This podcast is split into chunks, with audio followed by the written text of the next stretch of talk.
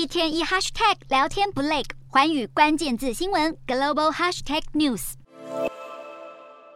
猛烈的暴风雪不断呼啸，美国多地宛如被冰封，连特斯拉汽车的充电桩也被冰冻。怎么插就是插不进去，车主不死心，在大雪中开车到下一处充电站，再次拉出充电枪，看能不能顺利充电。可别以为这是个案，住在维吉尼亚州的一位电台主持人纳提也拍影片说出这样的心声。别说车主伤脑筋，特斯拉公司也很头痛，因为上海超级工厂似乎出状况了。月产能创下高达十万，年产量超过七十五万辆的特斯拉上海超级工厂，现在似乎被新冠病毒入侵，工人和供应商先后确诊，使得产能从二十四日开始不得不停摆。面对传闻，特斯拉中国接受中国官媒《环球时报》采访时表示，整车生产这周开始按照计划进行年度产线维保工作，在这期间也进行人员休整，充电桩等车间都没有停线。媒体说的工厂停产也不完全准确。然而，这个说法不知能否解除投资人心中的疑虑，毕竟特斯拉近期的表现让人担心。